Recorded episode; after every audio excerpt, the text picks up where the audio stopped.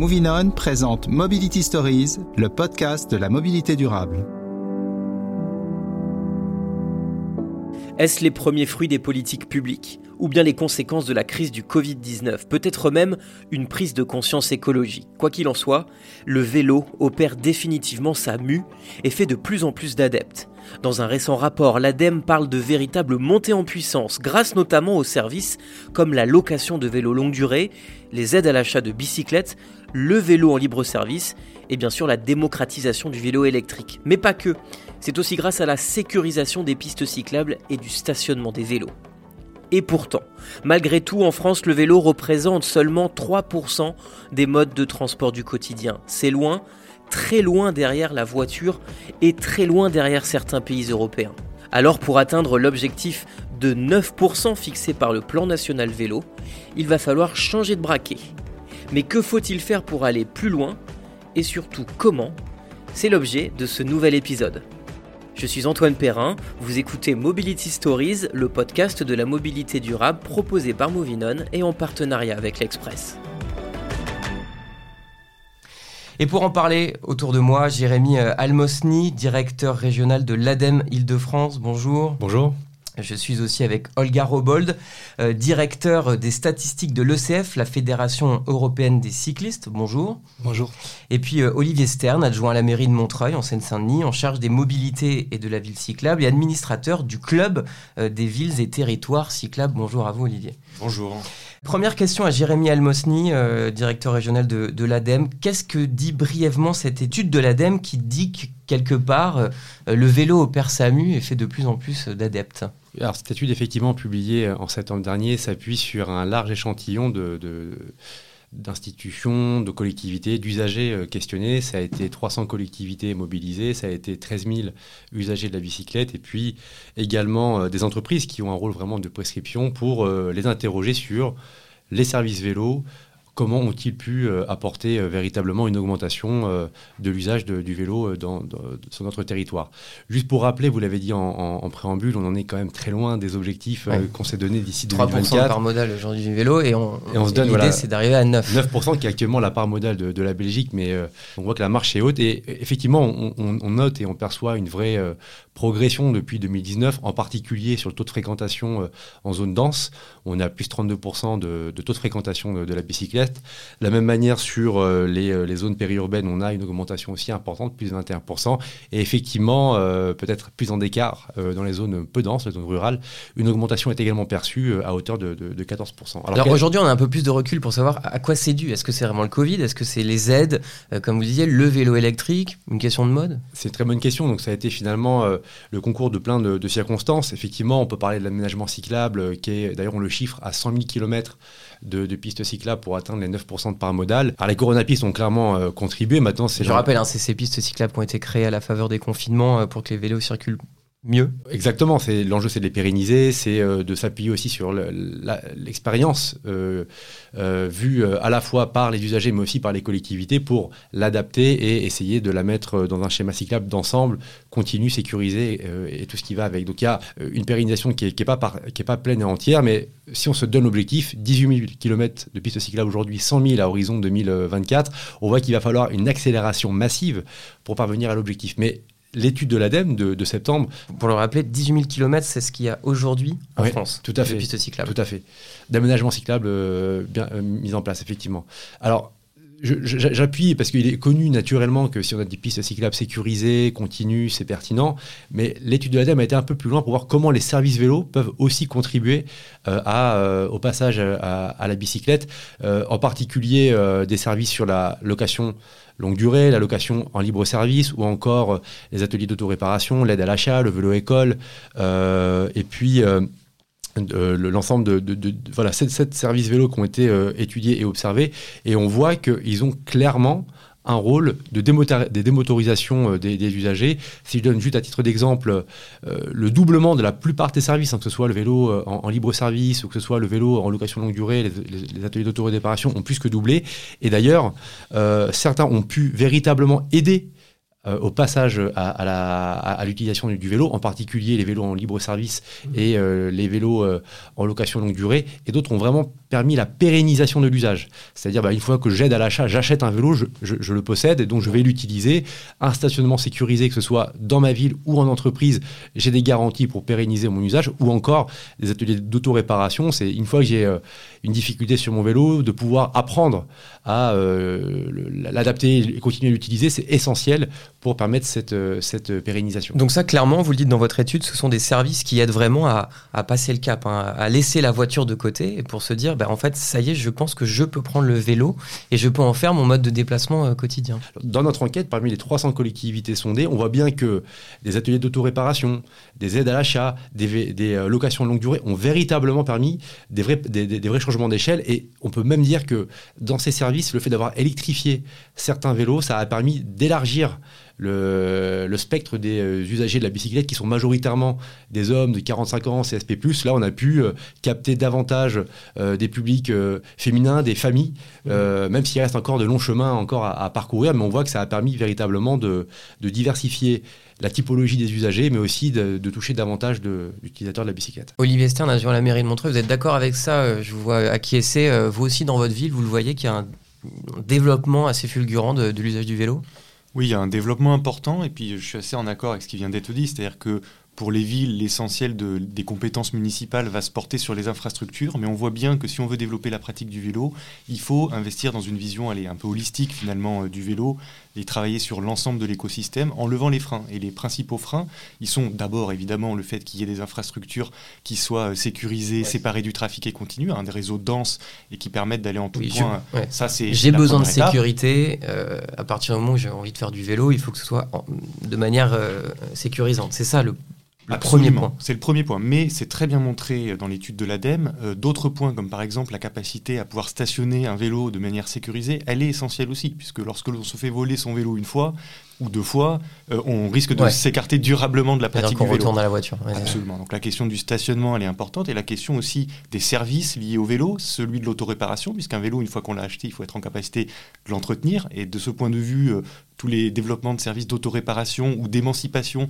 euh, de transfert de savoir-faire sur l'entretien de son outil de déplacement, elle est importante. Et puis effectivement, également, l'aspect économique peut avoir une importance, hein, puisque un vélo, c'est pas donné malgré tout, et donc de pouvoir permettre à, aider euh, les publics à acquérir euh, leurs moyens de déplacement, c'est aussi un levier important pour favoriser la pratique du vélo. Holger Obold, euh, donc directeur de, des statistiques à, la Fédération européenne des cyclistes, qui fait du vélo en Europe Est-ce qu'il y a un profil, un profil type? Je dirais pas qu'il y a un profil type européen, mais ça varie fortement selon les pays. Ce qu'on voit, c'est que dans les pays où la pratique du vélo est plus généralisée, euh, il y a plus de femmes qui font du vélo, euh, il y a plus d'enfants qui font du vélo, euh, il y a plus de personnes âgées qui font du vélo. Donc c'est vraiment généralisé dans, toute la population. Et je pense que c'est quelque chose où on veut arriver dans tous les pays idéalement. La part modale du vélo dans d'autres dans d'autres pays, pardon, comme le Danemark, on, est, on arrive à combien à peu près? Euh, au Danemark, euh, on est à peu près à 16-17%. Euh, mais il faut dire aussi qu'au Danemark, c'est en, train, c'est en train de baisser, en fait. Donc, ils ont aussi le problème à eux à vraiment garder cette part modale, surtout dans les zones ruraux. Tandis qu'en France et aussi, dans une moindre mesure, en Italie, en Espagne, il y a quand même une dynamique assez positive. en, rebond, je, pense que c'est intéressant de se rappeler quand même dans les années 40, alors ça fait pas, il n'y a aucune nostalgie ou je ne sais quoi, mais de dire que en France, c'était 40% de part modale, 30% de part modale. dans les années 60, on était à 15 et on voit qu'aujourd'hui, on n'en est qu'à 3. Donc on, a, eu cette dégradation. Il faut comprendre aussi quel est le facteur. Enfin, et, le facteur, au-delà de, Je ne crois pas qu'il y ait eu le désamour de, l'usage du vélo qui est toujours très présent, par exemple, dans les pratiques euh, euh, loisirs. Euh, mais il y a eu parallèlement une occupation de, l'espace public au profit de, la voiture qui a rendu difficile et compliqué d'utiliser la bicyclette. Et, d'ailleurs, quand on voit les parts modales du vélo dégringoler, on voit parallèlement les parts de, la voiture augmenter significativement. Donc c'est important aussi de comprendre ces, euh, logiques de système dans l'occupation de l'espace public et lorsqu'on porte des messages. Et je suis très content euh, d'être à côté d'un maire adjoint. Euh, parce que justement, ils ont un rôle essentiel sur comment on réaménage, comment on réoccupe euh, l'espace public pour permettre cette cohabitation euh, euh, entre les, voitures qu'il ne faut pas chasser parce qu'elles elles ont aussi leur utilité, mais à côté des vélos, à côté des piétons, à côté des, autres modes moins impactants pour l'environnement. Quel est le pays européen en, haut du podium dans l'usage du, C'est les Pays-Bas. les Pays-Bas. Ok. Et on a combien en part modale À peu près, ça dépend de, comment on compte, mais à peu près de, 30% de, de voyage. De... Donc 3% en France, 30% aux Pays-Bas. Mm. Effectivement, il y, a une belle marge de manœuvre. Est-ce qu'on arrive à savoir pourquoi la France est en retard par rapport aux autres pays européens sur, sur cette part modale vélo? Euh, je pense que c'était euh, un choix politique euh, dans le passé, quand c'est clairement de rectifier en ce moment, c'est ce qu'on voit. Oui, et puis il faut se rappeler que dans les années 70, je veux dire, les Pays-Bas partaient du point à peu près le, similaire à ce que l'on connaît en France, et ça a été un volontarisme politique et des mobilisations citoyennes, en particulier dans les villes, qui ont permis une accélération en quelques années finalement de la pratique du vélo dans leur territoire. Qu'est-ce qu'on doit faire en France pour augmenter encore de manière significative cette part modale, de passer de 3% à 9%, et peut-être même beaucoup plus. Si on veut euh, arriver au, niveau des Pays-Bas, on fait quoi? Moi, j'ai l'habitude de citer un peu ce triptyque, euh, enfin ce trio gagnant, si je puis dire. C'est euh, bien sûr l'aménagement cyclable sécurisé. Je pense que là, c'est connu et reconnu. Donc, c'est une réoccupation de, de l'espace public pour laisser la place au vélo de, circuler. Bien sûr, il y a un enjeu d'équilibre d'incitation contrainte, c'est-à-dire incitation des modes les moins impactants pour l'environnement et des contraintes un peu plus fortes pour les modes les, plus, euh, les plus impactants pour l'environnement.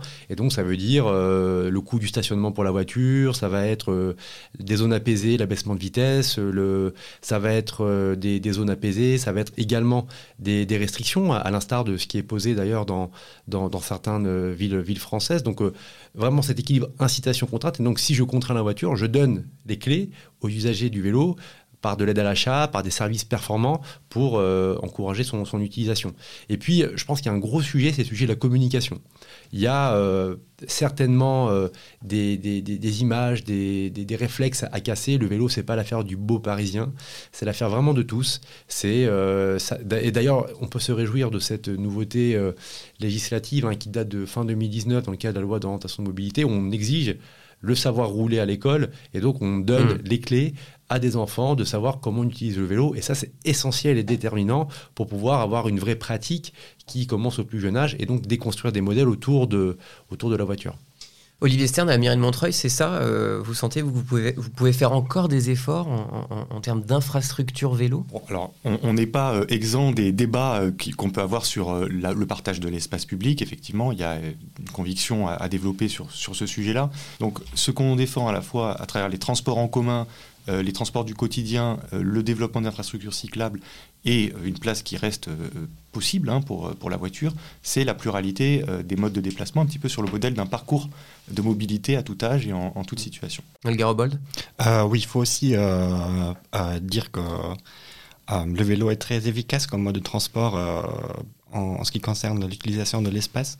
Donc euh, ça veut dire s'il y a plus de gens qui font du vélo, euh, il y a plus de, place sur les routes, il y a moins de bouchons. Comment on fait les Pays-Bas pour arriver à 30% Est-ce que justement sur leurs aménagements, il y a quelque chose que en France on ne fait pas encore?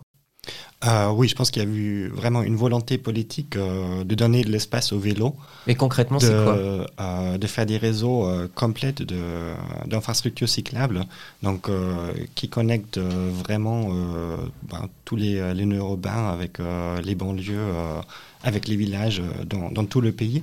Donc je pense que c'est vraiment ça qui, qui fait c'est-à-dire de faire un réseau vélo complet, quoi. C'est-à-dire je peux rentrer dans la ville, sortir, aller à la campagne, et je suis toujours sur, la, sur ma piste cyclable qui n'est jamais interrompue quelque part, c'est ça? Oui, exactement. Et aussi, euh, par exemple, là où il y a beaucoup de, cyclistes, de donner euh, vraiment euh, la priorité aux cyclistes sur les carrefours, par exemple, pour qu'ils puissent y aller rapidement sans s'arrêter sont euh, des, mesures qui sont prises. C'est vrai que là aussi, euh, sur ces aménagements-là, on est quand même euh, à la traîne. Jérémy Oui, alors, sur, sur le fait qu'on soit à la traîne, il y a eu, on va dire, un, parti pris fort sur, en faveur de, de l'aménagement à destination des voitures, mais parce que ça répond aussi à une stratégie urbanistique très forte de, de cette de cet étalement, de cette recherche euh, un peu collective de, la maison individuelle, du jardin. Voilà, donc bon, euh, on sent que ça, ça, ça a Mais si les villes s'étalent, est-ce que ça c'est un problème pour le vélo? Alors, on parle de l'urbanisme du quart d'heure, justement, pour lutter un peu sur cette logique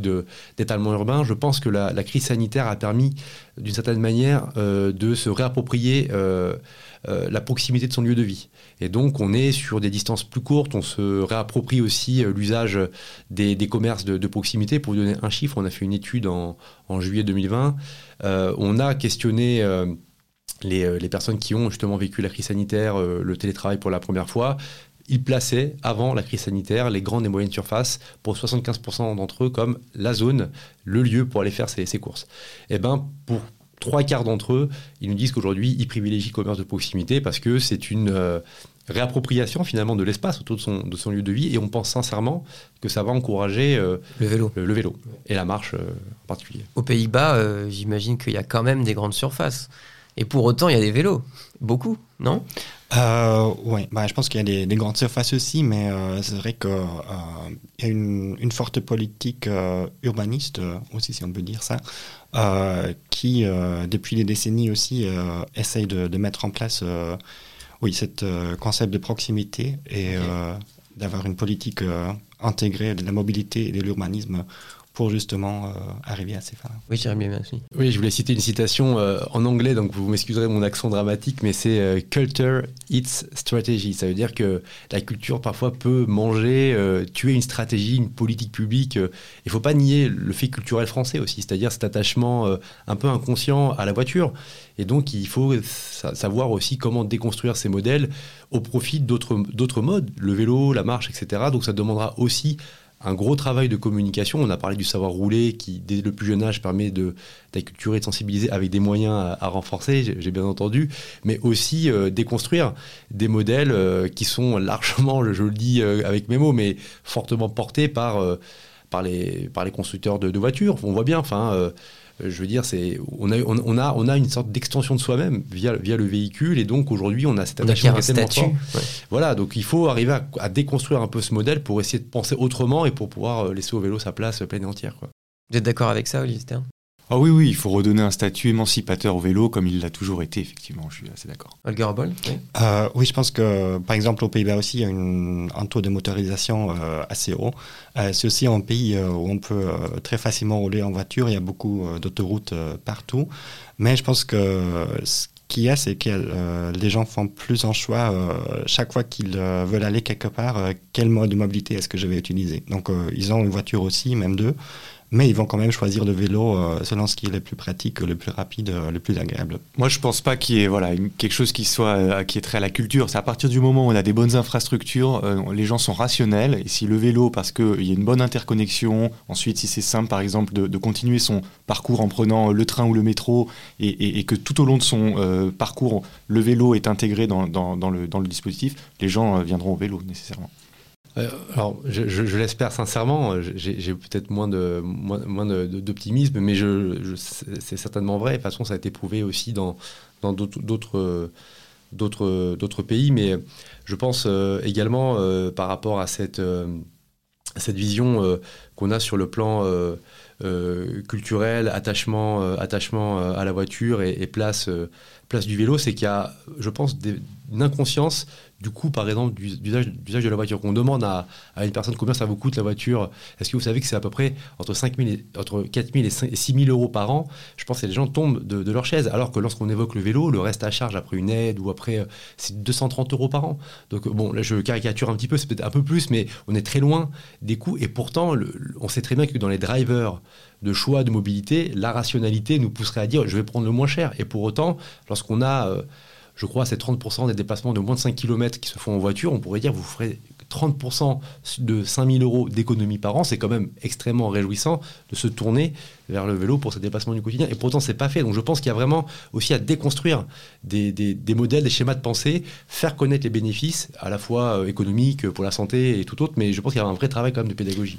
Oui, j'ajouterais d'ailleurs que les territoires, les collectivités ou les entreprises qui ont des dispositifs, par exemple, où on prête le vélo, où on fait de la location en longue durée, que ce soit euh, subventionné ou pas, on fait la démonstration que bien souvent le taux d'adoption euh, par les usagers de ce mode de déplacement est très élevé. Je pense par exemple au département de la Seine-Saint-Denis qui a mis à disposition une flotte de vélos pendant quelques mois gratuitement euh, aux agents du service public. Ils se sont rendus compte que le nombre d'agents qui avaient choisi de continuer à utiliser le vélo pour se rendre à leur travail à la fin euh, de ce dispositif était très important. Et donc c'est un petit peu la politique. L'essayer, c'est l'adopter d'une certaine manière. Mmh. Et ça, euh, moi je crois que c'est très important de développer ces dispositifs. Et donc il faudrait aussi inciter les entreprises, les collectivités à, proposer ces services vélo-là à, leur, à leurs salariés? Alors effectivement, dans l'étude qu'on a publiée en septembre sur les services vélo, on a questionné 50 entreprises qui nous, qui nous donnent un peu leur, leur politique. Il est vrai qu'on n'a pas des offres complètes. On peut avoir euh, des réflexions portées sur le stationnement sécurisé. On peut avoir euh, parfois des, aides à l'achat ou euh, la mise à disposition de, vélos de vélo entreprises. Donc on a un, package assez euh, complet de, services. On peut même avoir le forfait mobilité, c'est-à-dire une aide euh, à l'utilisation du vélo. Ce qui manque peut-être, c'est euh, une vision complète et intégrée au territoire. Comment associer à la fois bah, des offres que porte une collectivité. Mmh. Moi, je vous aide à, à, faire du stationnement sécurisé résidentiel. Et moi, entreprise, sur le point B, depuis votre point de départ de la maison, je vous donne un stationnement sécurisé en entreprise. Et s'il manque une pièce du puzzle, ça peut complètement déconstruire le, toute la, politique que pourrait porter un, territoire. Oui, Olga Robol euh, C'est ce qu'on voit euh, un peu partout en Europe euh, où on a mis en place des incitatives fiscales, par exemple, pour, pour les entreprises à, donner des vélos à leurs employés. Hmm. C'est que ça a très très bien marché. Donc, que ce soit en Belgique, en Autriche, en Allemagne, ou en France aussi, je pense que ça a vraiment beaucoup aidé à, à développer les ventes de vélos, euh, la pratique du, vélo par les, euh, par les employés. Euh, aussi le secteur du leasing du vélo, par exemple. si vous deviez retenir une seule mesure pour que le vélo puisse grappiller encore des parts, ce serait quoi, Jérémy Almosny? Non, mais par exemple, si, si je, me, je me replonge un peu sur les résultats de l'étude de l'ADEME sur les services vélo, on voit bien que l'aide à l'achat ou encore la location longue durée a eu un effet extrêmement important en termes de, part de démotorisation. Je crois que l'aide à l'achat, c'est 63% des abonnés euh, qui ont bénéficié de cette aide ont abandonné ou réduit d'une certaine manière l'usage de la voiture. Donc on voit l'effet euh, que ça a eu. Et surtout, j'insiste aussi sur euh, ce point-là par rapport à mon propos liminaire, c'était c'est le fait que ces, dispositifs n'ont pas d'ancrage territorial. Ils sont valables partout. Mmh. Qu'on soit en zone dense, en zone périurbaine ou en zone peu dense, ça touche les gens. Donc si je dois choisir, bah, vous me demandez, donc je dirais l'aide à l'achat ou la location longue durée. Olivier Stern moi, je mettrais un peu d'argent dans le fonds, hein, puisqu'il était pourvu de 50 millions par an. Hein, C'était 350 millions sur 7 ans. Il est déjà euh, complètement euh, grignoté, donc il n'y a plus rien. Si on continue comme ça, on voit bien qu'on va avoir des difficultés à dépasser les 6% de part modale en 2024. Donc il faut changer de braquet. Et puis nous, on défend, hein, je crois que c'est aussi le, cas de l'ADEME, euh, que ce fonds il puisse atteindre à peu près 500 millions d'euros par an, qui permettrait d'atteindre un objectif ambitieux. C'est à la portée hein, des finances publiques de la nation, hein, et c'est un vecteur de transition euh, tellement fort que je pense qu'il faut se mobiliser et il ne faut pas avoir peur voilà, de bien doter ce fonds pour permettre de réaliser nos aménagements. Ok, donc financement aussi des, des pistes cyclables. Oui. Donc vous, c'est plus d'argent dans ce fonds-là, c'est ça? Oui, exactement. Olga Robol, vous serez quoi si la France devait prendre une seule mesure? Euh, Pour moi, c'est vraiment, euh, sont vraiment les, infrastructures euh, sécurisées, confortables, les réseaux complets d'infrastructures. en anglais, il y a une phrase assez connue qui dit If you build it, they will come. Donc, quand on les construit, les gens vont venir. Euh, et c'est ce qu'on a vu aussi avec les, aménagements euh, provisoires, ça a vraiment euh, eu un, très grand effet. Merci à tous les trois d'être venus dans cette émission. C'était donc Mobility Stories, le podcast de la mobilité durable proposé par Movinon et en partenariat avec l'Express.